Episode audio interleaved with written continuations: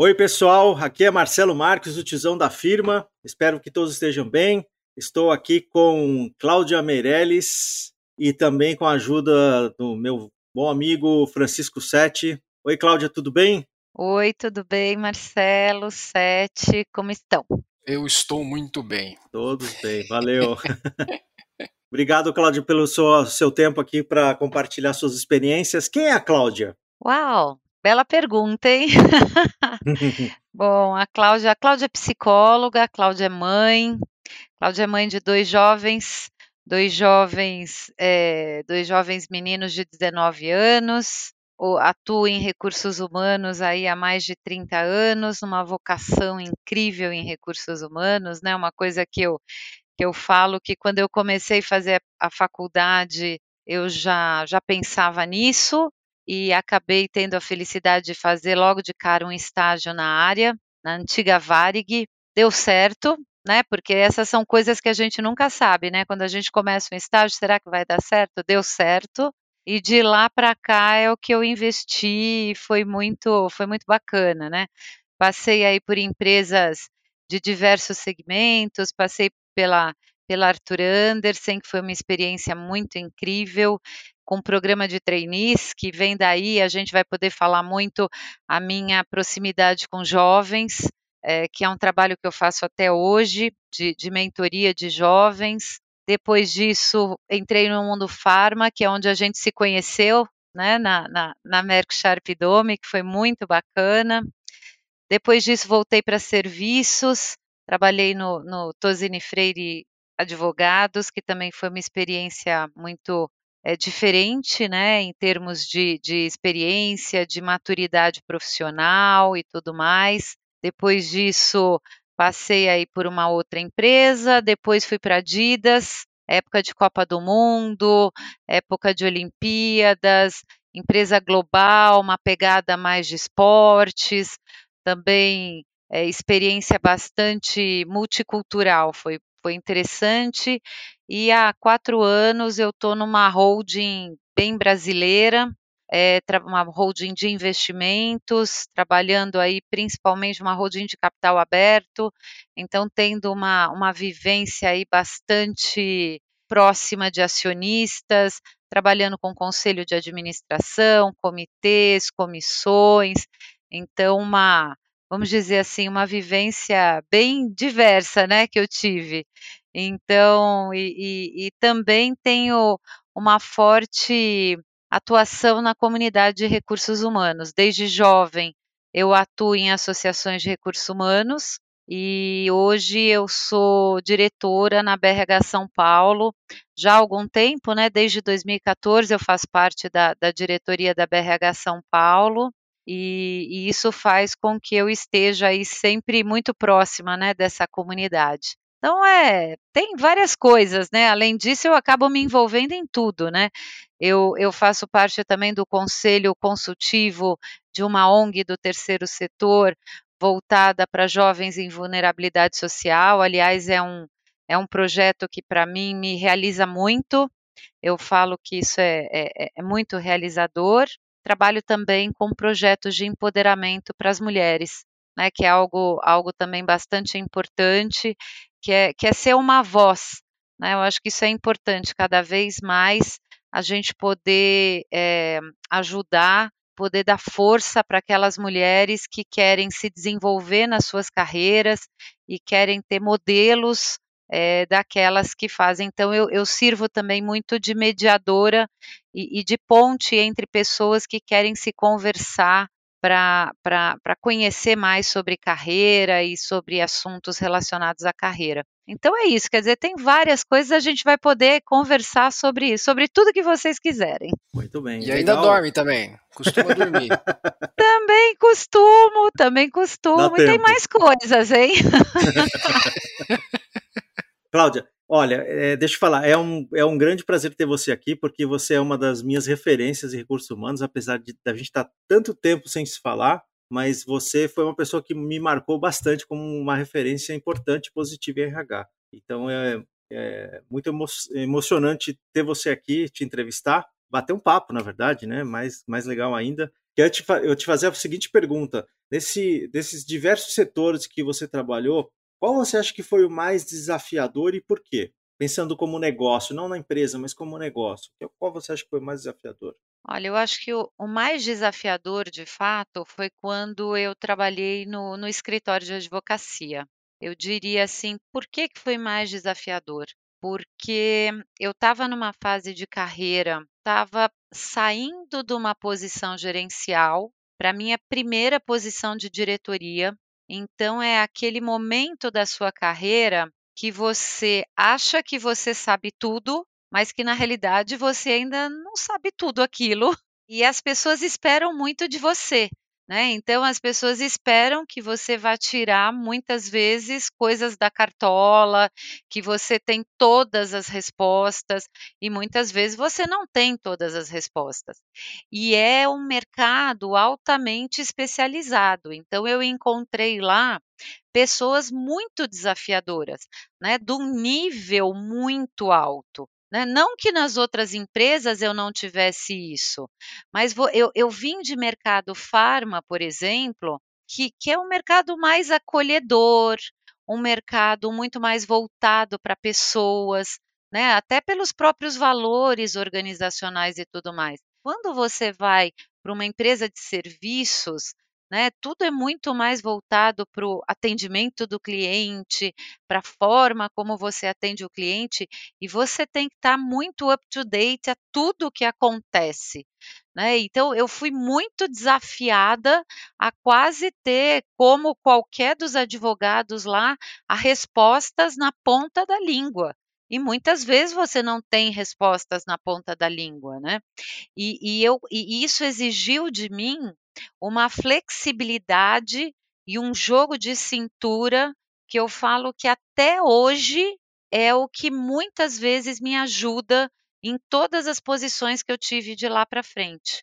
Porque eu falo que, da mesma forma que a minha primeira posição na Arthur Andersen, que eu era muito jovem e eu convivi com profissionais muito mais sêniores do que eu, e eu então fui colocada muito à prova, né, muito jovem, lá eu, eu tive que desenvolver um jogo de cintura para lidar com as situações e, e, e, num primeiro momento, um ambiente um pouco adverso para recursos humanos, porque é, eles não estavam acostumados em ter alguém de recursos humanos que criasse a, a, as políticas, as normas, porque ali eram sócios, né? São sócios, sócios que muitas vezes decidem, né? Não, nós queremos que seja assim.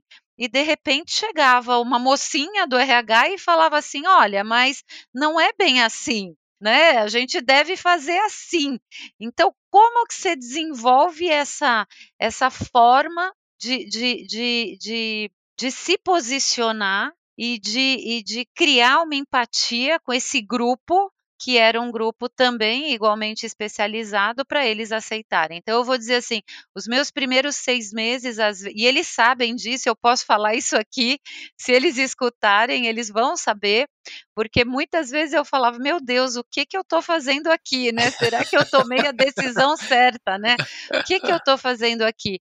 Mas eu vou falar que eu fui muito feliz porque o que eu aprendi, sabe? E, e esse desafio me deu assim uma, uma robustez na carreira que, que hoje ninguém tira de mim, né? E, e eu falo assim, hoje você pode me colocar num, no, talvez num, num aquário cheio de, de tubarões. Não que eles fossem tubarões, sabe? Mas eu vou saber sair da situação da melhor forma possível. Foi muito bacana a experiência. Você foi a primeira, é, foi a primeira diretora, digo, primeira nessa empresa de advocacia ou não? Eles não tinham esse perfil lá ainda? Eles tiveram, eles tiveram, mas eles estavam, quando eu entrei, eles já estavam praticamente um ano e meio sem essa posição. E, e na realidade, da forma como essa posição estava estruturada, eles nunca tiveram. Porque praticamente eu entrei com um mandato para mudar o que eu quisesse mudar, entendeu? E, e ninguém antes de mim teve esse mandato. Então foi um primeiro, isso foi em 2005. Então imagina, era um momento que eu pude realmente estruturar, fazer, e eu tive muito apoio do comitê executivo, então os fundadores, né, o comitê executivo me deu muito esse apoio, e eu tive que ir buscando as alianças internas, né, então isso a gente faz através também do do bom relacionamento, de saber, eh, com quem você faz as alianças corretamente.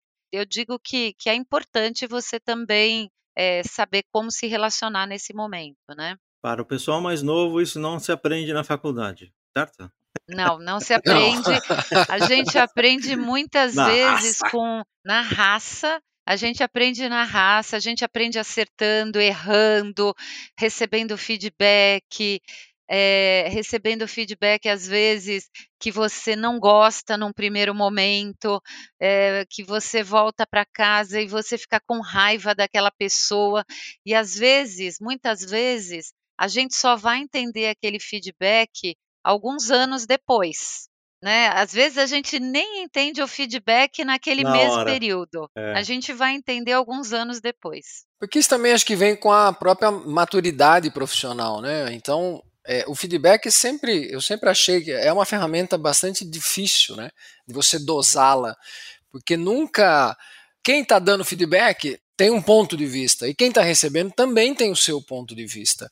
E e se você recebe um feedback que é duro e que precisa às vezes ser duro, naquele momento é isso, né, você volta para casa, você fala: "Mas não era justo, não foi justo", e ou então foi também, enfim, mas a aquele que é mais duro, eh, você demora um pouco mais para digerir, para conseguir entender, mas acho que isso que você está falando é é criar essa casca, né, essa casca é no no bom sentido, porque daí para frente você ganha muito dessa capacidade de ser maleável, de ter empatia, de conseguir enxergar como é que as coisas podem ser feitas, e às vezes até de forma diferente, né, porque na verdade a gente não tem toda a verdade, né, essa é a essa é o é o ponto, né, às vezes é Você sabe, Sete, que no meu início de carreira eu sempre treinei muitas pessoas a respeito de feedback. E feedback nada mais é do que um presente, né, porque quem para para dar o feedback para alguém, de fato, eu não quero só dar o feedback para você, porque eu estou preocupado em, eh eh eh, te destruir ou qualquer coisa assim, eu eu quero dar um feedback para você, porque de fato eu quero contribuir com o teu desenvolvimento, né, eu quero falar para você de fato, que que pode ser feito diferente. Eh, mas com o tempo as coisas têm evoluído também, né. Hoje em dia, por exemplo, existe a a comunicação não violenta, né, eh, a gente fazer isso de uma forma um pouquinho melhor, né, sem julgamento, porque muitas vezes é a forma como você dá o feedback, que faz com que a pessoa não o receba bem, né, porque muitas vezes você coloca muito muito julgamento e você deixa o feedback pessoal, e quando você deixa o feedback pessoal, aí aquele impacto positivo que você queria que desse no feedback não não vai, né. E e hoje, quando muita muitos estudos acabam acontecendo, né, e tudo vai evoluindo, e hoje você fala, você fala no impacto que aquilo causa no outro, eh, você mostra, você não não fala: "Você fez isso", né, mas olha, eh, o processo poderia ter sido melhor, se de fato o calendário tivesse sido feito com antecede eh, tudo tudo que você fala, poderia ter sido feito de uma forma diferente, sem dúvida alguma impacta melhor. Só que assim, eu acho que, ah, para quem para quem recebe o feedback, tem esse tem que ter o ouvido, né, tem que ter tem que ter aliás, a gente tem 2 ouvidos para isso, né, por isso que a gente tem 2 orelhas para ouvir mais. Eh, mas eu acho que para quem dar para quem dá o feedback, ele também tem que ser, digamos assim, tem que ser treinado para isso, porque tirar esse julgamento pessoal, tirar um detalhe que que às vezes você fez para mim, e eu levo isso como sendo algo pessoal, e muitas vezes não é, mas enfim, de novo, é um ponto de vista. Eh, esse eu acho que é um desafio gigante pra quem trabalha principalmente em recursos humanos. A gente treina tanto quem quem vai dar o feedback, como quem vai receber, né, é importante os 2 as 2 pontas. Cláudia, você falou que trabalha com jovens, né, e eu imagino que você deve trabalhar com, eh, com várias gerações, né. É, como que você vê as passagens, vamos chamar assim, passagem, passagem de bastão, né? Quando já tem lá o, a pessoa mais experiente que já está transicionando para um outro é, momento profissional e está vendo chegar a moçadinha, né? Como é que você vê isso e que conselhos você dá para quem está transicionando e para a moçadinha que está chegando, é, aproveitar melhor né, esse momento que ele vai ter é, junto com as pessoas mais experientes, né? E como os mais experientes também aproveitam esse tempo com os mais jovens, né? Você sabe que é, é interessante isso, né? Porque eu venho vivendo isso na minha própria carreira, né? E nada melhor do que a gente viver na pele para poder também contar para o outro. Então, eu, eu acabo trabalhando muito com jovens e eu uso os meus próprios exemplos. Eu conto sempre, quando eu trabalho com jovens, eu conto sempre da minha carreira, pois eu peço para que eles me, me relatem o que, que eles perceberam da minha carreira como fases de transição ou como momentos marcantes, ou o que, que eles viram de erros ou de acertos. E aí a gente começa a discutir. Né? Então, eu uso o exemplo da minha carreira, que eu acho que isso é bacana. Então, uma das coisas que eu, que eu vejo e que eu falo muito para eles é assim: primeiro, é, todo mundo vai passar por isso. Né? Então, todo mundo vai passar por isso. Então, assim, quando eu era jovem e eu comecei, quando eu era mais jovem, né? E eu comecei a minha carreira. Por favor. E eu, e eu comecei a minha carreira. Era interessante eu olhar para frente e eu olhar para as pessoas e eu falar assim: olha, nossa, olha como pensa. Então, alguns eu olhava com admiração e eu queria ser igual, e eu falava assim: nossa, será que quando eu tiver 20 anos de carreira, eu vou ser como essa pessoa, eu vou aprender, eu vou buscar conselhos. Então, logo de cara, eu tinha 20, 21 anos, eu já escolhi um mentor. Naquela época eu não sabia que isso era mentor, né? Eu não chamava de mentor, mas foi uma pessoa que eu me aproximei e eu já sabia que ele ia ser meu mentor. Ele foi meu mentor até ele ir dessa para uma outra vida, mas ele ele sempre foi o meu mentor. E é interessante. Então esse é um primeiro conselho que eu falo para todo mundo. Eu falo assim: a gente tem que sempre ter pessoas que a gente admire, que a gente se inspire e que são pessoas que vão estar conosco nessa jornada de carreira e que são pessoas que a gente vai sempre poder contar. Então isso é muito importante, porque isso nos ajuda. E que é importante lembrar que a gente, como eu falei no começo, que a gente sempre vai passar por todas essas fases de carreira em algum momento. Que a gente pode estar numa carreira vertical como a minha, que foi uma carreira de RH, né? Então eu fiz carreira de RH de cima a baixo, é, tive várias, né, em várias áreas de RH, mais em RH, como algumas outras pessoas que podem mudar, né? Que vão mudando. A da área comercial vai para o marketing, do marketing vem para RH, do RH vai para outra coisa. Então vai fazendo mudanças, mas que também acaba fazendo uma carreira na empresa ou que sai da empresa, vai empreender, depois volta para a empresa, não importa.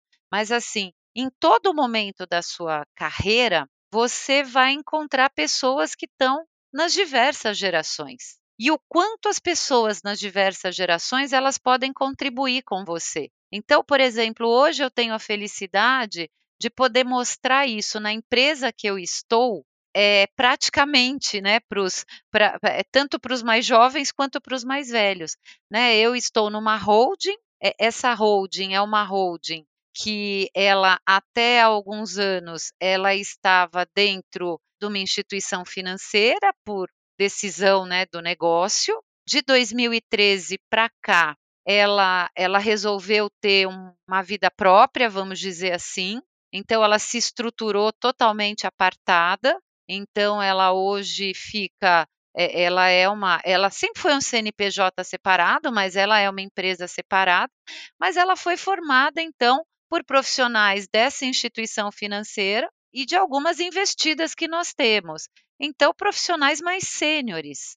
Então, hoje eu tenho profissionais das diversas gerações. Eu tenho desde baby boomer até geração Z, desde as mais novas, porque eu tenho desde jovens aprendizes até presidente do conselho. Né? O meu presidente do conselho tem mais de 50 anos de grupo e, e é um dos profissionais mais admiráveis né? Porque assim, se tem uma pessoa que é um estrategista, uma pessoa com um conhecimento de mercado, é ele. Então, assim, e várias outras pessoas nesse meio do caminho, né? Eu mesmo já me considero aí, né? Eu sou uma geração X. Eu sou uma geração X alta já, né? Que eu sou 50 a mais. Então, como conviver com toda essa geração? E como fazer com que uma geração aprenda com a outra geração? Então, a gente faz com que todo mundo se fale muito, né? Então, são esses sempre os conselhos que eu falo. Então, existe uma mentoria reversa aí. Conversem muito, entendam muito. A gente estimula muito internamente com que as pessoas conversem, né? E que as pessoas contem as suas histórias, porque as histórias elas são muito poderosas. Por isso que esse programa aqui, Marcelo, ele é muito poderoso. Traga cada vez mais pessoas para falarem, porque assim as histórias elas são muito poderosas. As pessoas poderem contar as histórias de vida, os acertos, os erros, isso é muito interessante. E quando eu trago, por exemplo, um executivo que tem 50 anos de grupo e ele conta os acertos, os erros, o que foi bom, o que poderia ser melhor, como foi. É tão interessante para um jovem de 20 anos que está começando a carreira dele, que ele, ele fica encantado. Né? É óbvio que às vezes ele olha e ele fala: Bom, mas será que eu quero ficar 50 anos no mesmo grupo? Porque o jovem hoje tem outra cabeça. Sim. Pode ser que ele não fique, né? Pode ser que ele não fique. E pode ser que nem seja isso que a gente queira mais de um jovem. Mas a gente quer que o jovem construa a carreira dele de uma forma que ele se realize. Né? Isso é o mais importante. Então, nesse sentido, é o que a gente fomenta muito essas discussões. Então, são esses os conselhos sempre que eu procuro dar para o jovem e para o mais velho, né? Então, aproveitem o que tem de melhor um dos outros, né?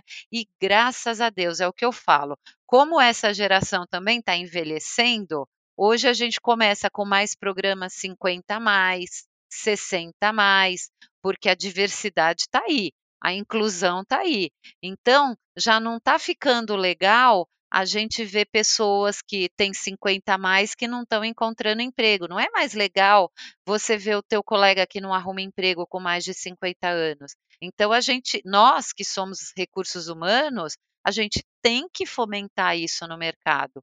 A gente, nós temos que ser a voz para arrumar também esse mercado e, e, e, e, garantir, porque nós também estamos chegando, né? Então a gente tem que ser essa voz. Então, porque Cláudia, é, eu acho assim, eu, eu acho que é muito legal essa isso que você está trazendo, mas eu percebo que no mercado isso não é ainda algo muito frequente.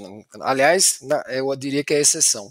Eu acho que o mercado ele tem uma crueldade é, bastante grande com relação a quem está quem é 50 a mais. Não vou nem falar dos 60, porque aí piora.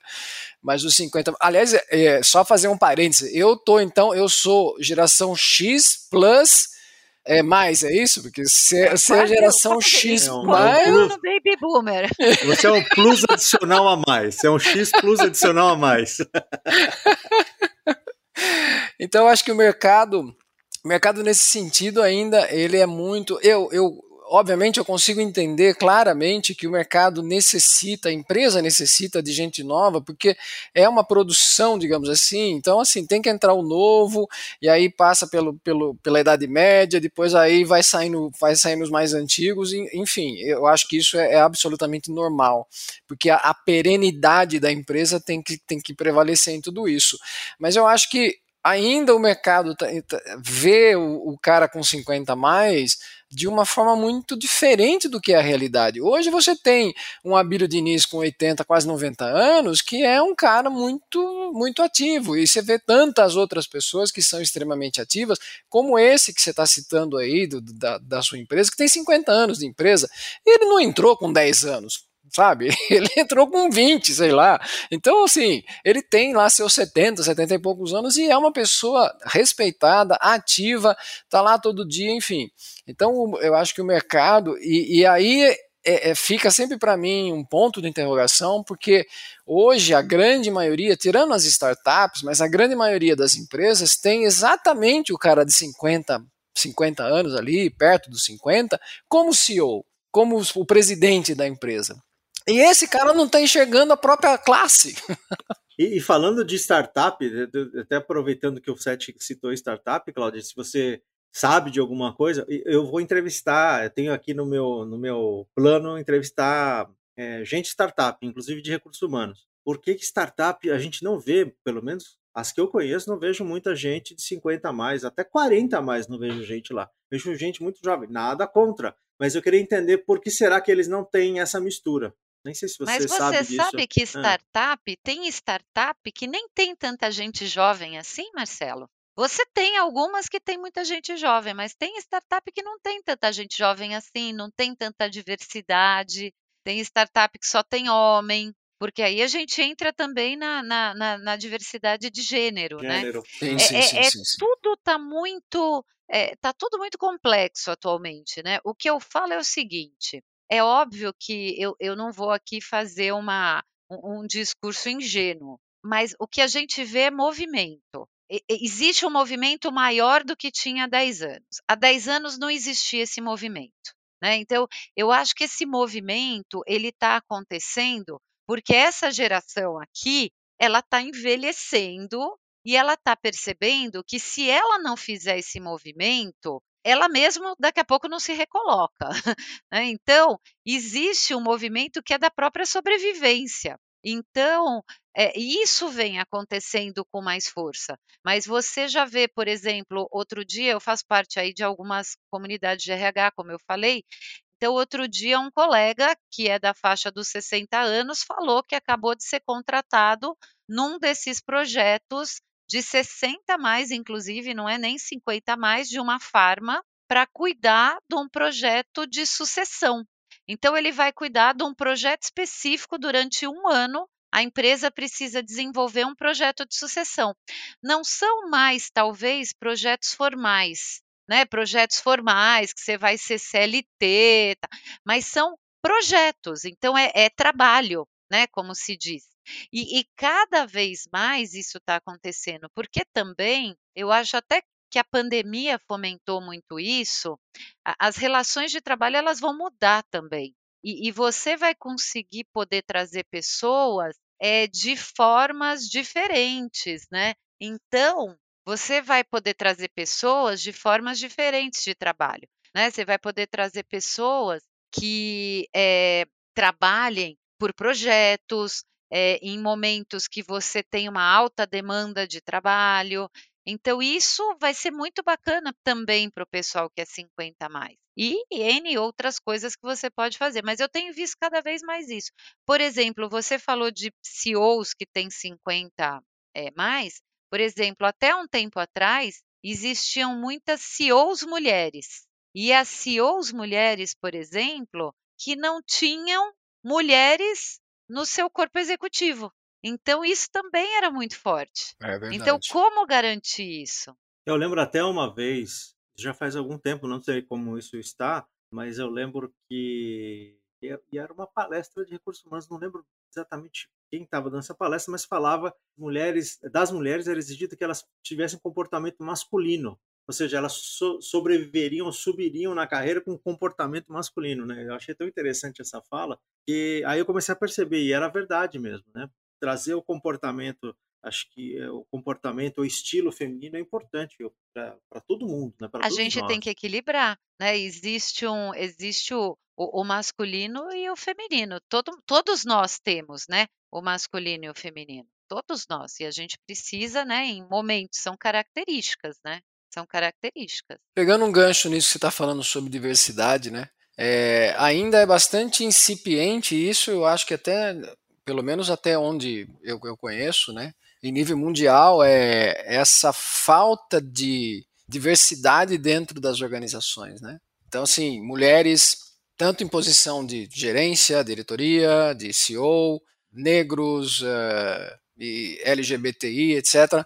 Então, assim, é o que a gente percebe que há, pelo, pelo que você estava dizendo, há no mercado uma um movimento, esse movimento tem, tem aumentado e está tá começando a fazer alguma repercutir tá de alguma eco, forma. Tá, tá, tá repercutindo, é. tá, tá, porque assim não tem como a gente não, não, e a gente vai ter que fazer isso com naturalidade. Hoje a gente ainda percebe que muita coisa ainda está no, no, nas cotas, na, na, cota. obrigatoriedade, na. Exato. Poxa, mas quer coisa mais desagradável do que você ter que ter cota, do que você ter meta, meta de executivo lá, é, de diretoria executiva, ó, vamos aumentar o nosso número em 25% de mulheres. Nossa, vamos tentar fazer isso de uma forma mais natural, entendeu? Cada área tem que saber quais são as suas responsabilidades com isso e tem que fomentar isso. Não precisa o presidente cascatear isso e cada um tem que ter as suas responsabilidades e saber o que, que você precisa trazer para sua empresa, entendeu? Então, assim, é, é, essa parte é uma parte que eu acho que a gente ainda não conquistou. É, é muito difícil, mas naturalmente a gente tem que a gente tem que trazer. Agora, mais difícil do que trazer a diversidade para a empresa é a inclusão. E eu vou falar o porquê que é mais difícil a inclusão. Outro dia eu estava conversando com um rapaz, é fora da empresa até, nem, nem era na empresa, é um mentorado meu. E ele estava com uma dificuldade na empresa dele porque ele tinha sido contratado, ele é bolsista, né? Ele foi contratado porque ele é bolsista, então eu imagino que a empresa o contratou talvez por alguma razão social e tudo mais. E ele entrou numa equipe, foi lá inserido numa equipe, numa equipe altamente, eu não sei até, talvez as pessoas que já estivessem na equipe de uma classe social mais alta. Ele está perdido na equipe. Por quê? Primeiro, porque o pessoal, na hora do almoço, esquece dele, entre aspas, não que não convida, convida. Só que eles só vão em lugar à la carte, em restaurantes caros, que sempre é mais alto que o valor do ticket. Então, ele se perde por causa disso. Outra coisa, é, só falam de assuntos que ele fica muito boiando, entendeu? E assim, não que, ah, daí alguém pode falar assim, poxa, mas ele pode fazer um esforço de se inserir naquele assunto. É óbvio que ele pode, né? Ah, mas é legal, porque então ele, ele vai subir o nível social dele. Mas por que, que ele tem que subir o nível? E, e, e não estou querendo dizer que os outros têm que baixar o nível, mas é simplesmente incluir. É, é Fazer é, uma mistura, por que, que né? precisa só. Exatamente, por que, que precisa só ficar falando de Aspen? Por que, né? Por que, que precisa só comer no restaurante que custa 100 reais todo dia, entendeu? Lembra que está no trabalho, tem outras pessoas ali. A gente esquece disso no dia a dia e a gente não inclui, né? Então, a inclusão não é simplesmente a gente contratar as pessoas. A inclusão também funciona no dia a dia. Né? A gente esquece quando a gente faz alguns comentários a respeito né? Tem, tem vários comentários. A gente faz comentários jocosos, é, é, faz aquelas piadinhas que a gente está acostumado a fazer há anos que a gente fazia, mas a gente esquece que às vezes essa piadinha pode ofender alguém, e isso tem a ver com inclusão. É, então, não é só diversidade. Eu falo que mais importante do que trazer as pessoas para a empresa é o que a gente faz com elas depois que elas estão na empresa. Isso é essencialmente importante. Então, o, o, o dia a dia, por isso que eu, eu, eu cada vez mais eu tenho estimulado essas conversas. Sabe que essa coisa da pandemia, ela ajudou por causa dos vídeos. Né? Então, os vídeos foi muito bacana porque a gente começou a conhecer a casa das pessoas, Aí Família, era né? legal, né? família, porque um mostrava, ai, onde você está? É, ah, né? eu estou na cozinha. Por que, que você está na cozinha? Ah, porque eu faço home office na cozinha, porque eu deixo para o meu irmão fazer no quarto. Porque como eu divido o quarto com o meu irmão, opa, aí o chefe já ficava atento, entendeu? Fulano divide o quarto com o irmão. Então, olha, é mais difícil para ele. Então, essas coisas na pandemia foram muito interessantes. Coisas que antes a gente nem ligava. A desde que o chefe desde que o chefe perceba, né? Não, é Exatamente. que assim, eu vou dizer que na minha empresa a gente tem uma vantagem, né? Nós somos uma holding, nós temos 100 pessoas, né? 80 pessoas. Então ali a gente conseguiu fazer isso de uma forma um pouco mais harmônica, né? Lembrando que no sujinho a boa comida e a vida. Exatamente. Sempre. Né? Sempre. É isso que eu falo, não é tão legal, né? Não, e, e não é legal você ter uma equipe e você lembrar de perguntar para as pessoas, né? E, e, e, às vezes, quando você vê aquele que sempre fala não, não, não, gente, eu vou ficar por aqui. Não, não, eu trouxe marmita. Um dia você chegar perto dele assim e falar assim: você traz marmita, por quê? É, sabe, fazer algumas perguntas, né? Pra, só para entender. É, só para entender, porque às vezes ele está fazendo isso porque de fato ele não pode pagar mais do que o ticket, mas às vezes ele pode pagar o ticket. E muitas vezes o valor do ticket é mais do que suficiente para ir no sujinho, né? Sim, exatamente. Não, e você acaba se aproximando das pessoas, né? É, como você falou, você acaba realmente tendo um, um ambiente mais inclusivo. É bem interessante esse ponto. Eu acho que tem uma outra coisa também, diversidade, né, Cláudio? eu acho que tem a diversidade de pensamento também, né? Nossa, Ainda essa tá mais dura. Isso, é. essa tá dura. Atualmente, com essa a polarização, né? Acho que a diversidade de pensamento é super importante, né? No, claro, todo mundo vai defender o seu ponto de vista, mas acho que a diversidade é importante para chegar num denominador comum né? e, e, conhecer outro, outros pontos de vista, que às vezes você acha que o seu está certo, mas tem um melhor, né? Quem, quem sabe a gente não encontra uma coisa melhor por aí. Então, acho que é importante também. Duas conversas ou duas, dois pontos de vista pode sair um terceiro, né? Agora, Cláudia, é, pegando teu conhecimento, a sua, a sua a bagagem com, com, relação a recursos humanos, é, tem um, passa muito também essa questão da inclusão, é, e, e, a inclusão também pode estar nos 50 mais, o tiozão chega lá e aí o jovem também não quer dar muito ouvido, porque acha que, não, você, você não entende, você não sabe o que está acontecendo. Eu tenho aqui minhas estatísticas, minhas análises ultra super modernas aqui do Google, que não sei o que lá.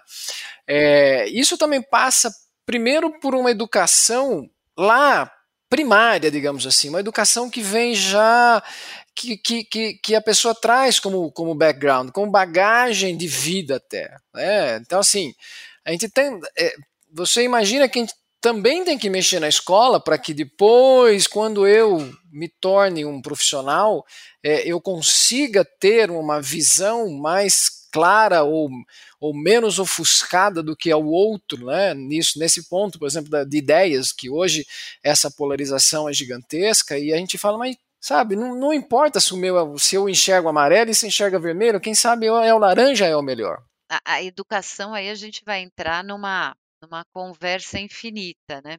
Mas o, o nosso modelo atual de educação, ele ele está longe de conseguir alcançar o que a gente precisa nas organizações, né? Tanto que, que por isso que quando muitas vezes a gente traz o jovem para a organização, a gente sempre precisa complementar. Então eu falo assim, o programa de estágio é ótimo, criei, eu criei há uns três anos o programa de estágio aqui na empresa, por exemplo, é, que não tinha antes, e ele tem sido essencial, mas o que a gente percebe é que a gente precisa fazer uma formação complementar para inserir o jovem no mundo da empresa. Né? Então, na linguagem da empresa, é, é, nos comportamentos da empresa, nas competências esperadas da empresa, porque isso ele não aprende, não adianta. Ele vem muitas vezes preparado tecnicamente, ele vem muitas vezes com a curiosidade, mas vem um pouco sem a forma. Né? Então a gente a gente precisa ajudar muito com essa forma. Isso é muito importante. A, a ONG, por exemplo, que eu faço parte, a ONG ela faz aquele trabalho do contraturno escolar para o ensino médio, né? Então é muito bacana. Então faz uma coisa de profissionalização. Então o jovem vai para a escola de manhã, à tarde vem para a ONG, então ele tem cursos também profissionalizantes. E isso é muito interessante. Ajuda também para o momento que a gente traz o jovem para o programa de aprendiz. Então, aí tem os órgãos que são os capacitadores também que ajudam, aí a empresa também capacita. Então, tem várias coisas que a, a sociedade pode fazer em conjunto com a educação. Então, eu acho que esse é o papel que a empresa pode fazer para ajudar a educação e pode incentivar. Então, eu acho que tem os diálogos também. Então, a, a empresa pode estar mais perto das, das instituições, tanto as as de ensino médio quanto as, as instituições de, de nível superior, para que isso aconteça melhor. Eu acredito sempre nisso, né? Ô, Cláudia, você falou que tem dois meninos de 19, né? Como é que é ser mãe RH? Como é que é dar... Não, eu fiquei, tô, tô, aqui pensando assim, é, ó, é, é. falar com jovens, falar com os funcionários. Isso assim, é bonito. Como você, como mãe e RH ao mesmo tempo, como que você aconselha teus filhos? Eu falo assim, minha esposa é dentista, ela fala assim: a pior coisa que tem é tratar de parente, tratar de filho, porque você fala a primeira tremiricada que dá na cadeira, você acha que está machucando e tal. Como é que é ser mãe RH? Conta aí pra gente. Ah, tem que ser muito pelas beiradas, aquela coisa assim, muito sutil. Ué, né? E os feedback? Sutil. E o feedback? É, muito sutil, de não parecer que você está super protegendo, de querer, de que você é a dona da verdade, de que você já viu aquilo, e mas de dar espaço. Né? Eu acho que o, o, o meu papel sempre foi de, de, de, mostrar o caminho, né? E, e de deixar que eles, de fato, é, escolhessem o que eles quisessem fazer. Vocês sabem que, que foi uma coisa engraçada quando eles estavam. Tem umas coisas na vida que são engraçadas, né? Eles, eles, eles é, entraram na escolinha muito cedo. Eles entraram com um ano e quatro meses, eles já entraram na escolinha e foram seguindo a escolinha. Na, num determinado momento, vocês vão lembrar isso, é, criou-se o nono ano. Criou-se o nono ano, eles já estavam na, já estavam alinhados ali no, no comecinho do, do, acho que primeiro ano. Não, eles ainda não estavam no primeiro ano, mas já criaram o nono ano. E eu lembro que a diretora veio conversar com a gente de que é, ah, eu acho que a gente vai ter que segurá-los um ano, porque eles são muito novos, senão eles vão chegar muito cedo lá na frente, né? Só que aí a gente ficou olhando para ela com cara de ué, né? Do tipo, mas vai segurar porque precisa? Vai segurar só porque eles vão chegar muito cedo? E aí foi feita toda uma avaliação e chegou-se à conclusão que não, não ia segurar, porque de fato eles podiam acompanhar. E de fato, eles acompanharam, como outros coleguinhas deles também seguiram, né? É, o que aconteceu é que quando eles acabaram o terceiro ano do médio, eles tinham 17 anos. Eles entraram na faculdade, eles tinham acabado de fazer 17 anos. Foi o que aconteceu. Mas nesse meio tempo, a história que eu quero contar, que lá no, no quinto ano, a gente inventou que queria mudar eles de escola. Para essa escola onde eles iam, então, o que, que ia acontecer? Eles estavam adiantados um ano para essa escola. A prova que eles estavam fazendo para essa outra escola, eles estavam adiantados. Então, a matéria que eles estavam fazendo, eles estavam um ano adiantado. Eles simplesmente eles não queriam mudar de escola. Eles boicotaram a prova. Foi a coisa mais engraçada do mundo, porque eles falaram para mim e para o pai: a gente não quer mudar de escola. E a gente, não, mas é uma escola muito legal, vocês vão gostar, uma escola maior. A gente estava tirando eles da escola do bairro, da rua de cima, que eles iam, iriam a pé, que eles queriam sempre a independência de ir sozinho, para uma outra que eles iam ter que ir de ônibus, é, ia ser muito mais complicado, é, mas só porque a escola era maior e tinha mais nome. eles boicotaram a prova. Aí, quando eles boicotaram, a diretora nos chamou e falou: Olha, essa prova, que não é uma prova deles, porque a gente vê as notas que eles têm na escola, a gente sabe que eles sabem essa matéria. A gente riu, né? A gente riu, a gente. Então, quer dizer, o que, que eu ia fazer com eles? Eu tive uma conversa, os dois assumiram, né? Aí de lá para frente, eu falei assim: eu vou ser aquela mãe que apoia. Eu, então, eu fui ali, ficava em cima, ajudava, é, orientava, quando chegou o momento de que matéria, tanto eu quanto o pai, é, o pai orientou do ponto de vista, porque eles foram todos para exatas, então eles seguiram para a carreira do pai, todos para exatas. Então o pai orientou muito do, do ponto de vista de pessoas de exatas para eles conversarem. Eu orientei muito no que dizia a respeito às faculdades e tudo mais, e eles seguiram. Mas a gente tentou fazer. Eu sempre fiz isso muito no natural, né? E agora eu, eu vou também muito no período de estágio, daqui a pouco vai chegar período de estágio, então a gente já vem conversando qual vai ser o melhor momento, o tipo, então como se posicionar. Mas eles ouvem eu falando, né? Porque principalmente na pandemia, Então, isso, isso tem sido muito interessante, né? É, eles já vão capturando as dicas que você anda dando para os outros, né? Tá é, eles ouvem. É. Às vezes eu dou palestra, uhum. eles entram na minha palestra para escutar. Ah, que legal! Que é, legal. Eles ouvem. Eles aproveitar, pô. É, tá então. Casa, tem, né? É, lógico.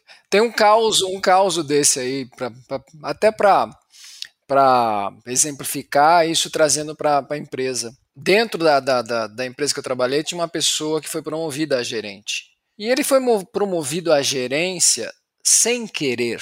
Ele não queria ser promovido. Mas é, existia, né? Era importante, tinha que ser, enfim. E ele, ele falou para mim mais de uma vez, ele falou, Sete, eu era muito mais contente e feliz quando eu estava na minha posição lá de supervisor e não na posição de gerente. Eu, eu não tenho os skills, eu não, não sou o gerente que as pessoas gostariam. Então, assim, como é que é isso? Como é que a gente lida com o, o por mais curioso que possa ser, mas é o profissional frustrado de, de ter sido promovido? Porque existem vários tipos de carreira, né? E por isso que cada vez mais a gente tem que conversar. As orientações cada vez mais para os gestores é que eles conversem com, seus, com as suas pessoas e que, e, e que saibam de fato quais são as expectativas. Porque carreira em Y está cada vez mais normal, né? Das pessoas não terem a vocação de líderes. Às vezes você tem excelentes contribuidores individuais e na hora que você faz com que eles sejam promovidos a gestores é um desastre, porque de fato ele não quer ser gestor. Ele não tem essa vocação, ele, ele é muito mais uma pessoa técnica, ele gosta daquilo que ele faz, ele é uma pessoa mais estudiosa, ele é mais é, introspectivo, ele quer fazer os estudos. Por exemplo, eu tenho algumas pessoas assim na empresa que são pessoas da matéria, né? Ele gosta daquela matéria, ele é estudioso daquela matéria, mas não é a pessoa que quer ter uma equipe, lidar com uma equipe, recrutar pessoas, fazer entrevista, ter que fazer avaliação de desempenho e, além disso, cuidar da matéria. Ter, é, é, é, tudo isso é, é, faz parte. Eu digo que é uma vocação, né? É que a gente acha que a gente só sobe na carreira sendo gestor e não é verdade. Você pode subir na carreira também sendo um, um expert, né? Tendo uma expertise muito boa e sendo um, uma, tendo uma carreira X. São vários tipos de carreira hoje em dia que você pode ter. É, mas é muita conversa, é, com planos de desenvolvimento individual, conhecendo mais. Eu falo que você tem que conversar mais com o seu colaborador, né? Isso é, isso é essencial. Legal, Cláudia. Cláudia, a gente já está chegando quase no fim. Só que antes da gente. É, a gente tem papo bom. Eu espero que, eu espero que a gente possa conversar novamente. É, e o ano que vem a gente vai começar a gravar em estúdio. Espero que você consiga aparecer por lá. E é pertinho de onde você trabalha. Que bom! eu queria saber se você pode indicar aqui para gente um, um, livro que você leu, que você está lendo, que você acha legal compartilhar, e um filme, uma série também. O último livro que eu li agora eu vou, eu vou começar a ler um outro, mas o último livro que eu li foi o Inteligência Positiva, da Shirzad Chamini. Shirzad Chamini. Esse livro é muito bacana. E por que que eu resolvi ler esse livro, tá? Principalmente pelo momento que a gente está atualmente passando. Ah, então, isso foi é, extremamente importante para mim. Ele fala muito sobre os nossos sabotadores, aquilo que nos, é, nos bloqueia muitas vezes para alcançar o nosso maior potencial. Então foi incrível. Quem me indicou foi o meu chefe, então, e ele é um leitor assim, ele gosta de ler e ele sempre tem as melhores dicas. Então, quando ele falou desse livro, eu falei assim: eu quero ler, e, e de verdade, para mim, ele caiu assim, feito uma luva, eu adorei. Ele fala sobre por que só 20% das equipes e dos indivíduos alcançam seu verdadeiro potencial e como você pode alcançar o seu. Então é muito bacana, ele é muito poderoso, assim. Eu geralmente não gosto de livro de autoajuda, ele não é de autoajuda, tá? Ele é muito mais de como você lida com os seus sabotadores. Eu achei muito bacana e fala muito de como você lidera você e a uma equipe. Então ele é muito voltado para a equipe, você, você se conhece, você lidera a sua equipe. Eu gostei muito. Acho que vale a pena, uma boa dica. E eu vou falar do outro, porque eu quero falar de mais um também, porque eu falei no começo da comunicação não violenta, que eu acho que é muito importante hoje em dia a gente olhar. O Marshall Rosenberg é quem criou essa teoria da comunicação não violenta, tá? Então eu indicaria também para quem quiser conhecer mais e, e quem curte pensar em dar feedbacks, é, conversas, evitar polarizações em discussões. A comunicação não violenta é o, é o canal, é a forma melhor de fazer isso. Então, o livro dele também é muito interessante. E depois existem N é, workshops, pessoas que falam do assunto no YouTube. Eu acho que também é bacana. Legal. E uma Sério, série. Filme? Filme? Eu vou falar dos Beatles. Eu ainda estou no segundo capítulo, tá? Eu ainda estou no segundo, eu não terminei. Eu ainda estou no segundo, mas eu, como apaixonada pelos Beatles, eu não tenho como deixar de falar, tá na Disney Plus. Então, assim, para quem gosta dos Beatles, vale não tem como deixar. É assim, e, e, e, e quebra alguns mitos quebra alguns mitos. Eu já li tudo que vocês possam imaginar a respeito dos Beatles. Eu já, eu já vi documentário, eu já vi tudo, porque eu sou muito, eu gosto muito não só dos Beatles como do John Lennon em específico, né? Que era sempre foi o meu preferido. E, e mas sempre teve um mito de, de Yoko Ono, né? Sim. Ser meio a disruptora dos Beatles. E eu percebi por aqui que não é bem isso, então acho que, que vale muito a pena, viu? Acho que vocês, quem não assistiu ainda, vale a pena. Eu tô devorando, tô no segundo, já vou partir para o terceiro hoje à noite. Legal. Já foi algum show do Paul McCartney? Não.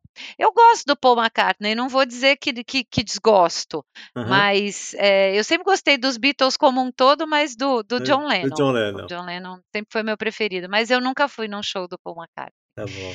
Agora, eu adoro Netflix, eu adoro é, qualquer série. Ah, tem uma série interessante que eu estou assistindo agora, que é um western moderno, do, do Kevin Costner. Ah, Yellowstone. Muito bom. Yellowstone. Tô assistindo Yellowstone. também. Show Você tá assistindo, Marcelo? Show de bola. Yellowstone. Eu acho que para quem gosta de western, porque é um western moderno, é uma coisa diferente, não é? É muito, é do é da Paramount. É Paramount, muito, é. você vê na Amazon. É coisa é de cowboy, legal. né?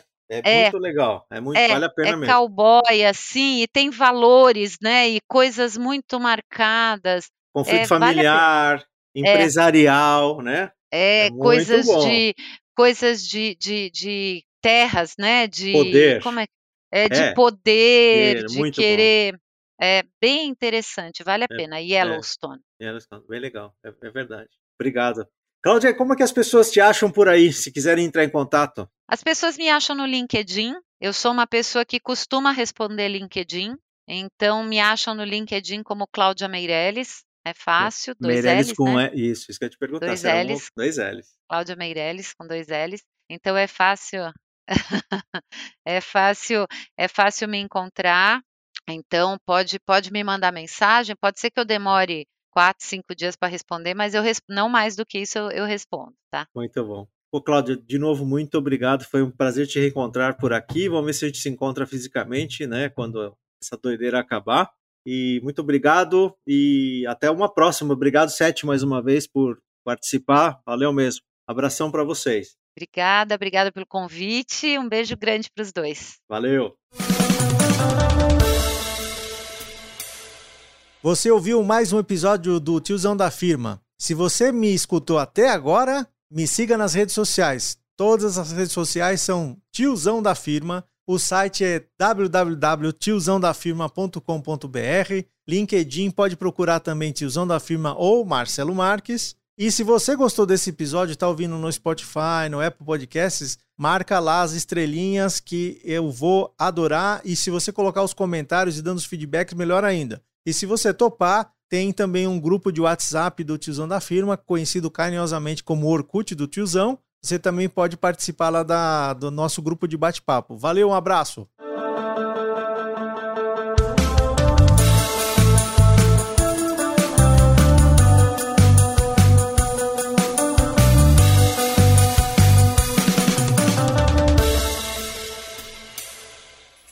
Uma produção, voz e conteúdo.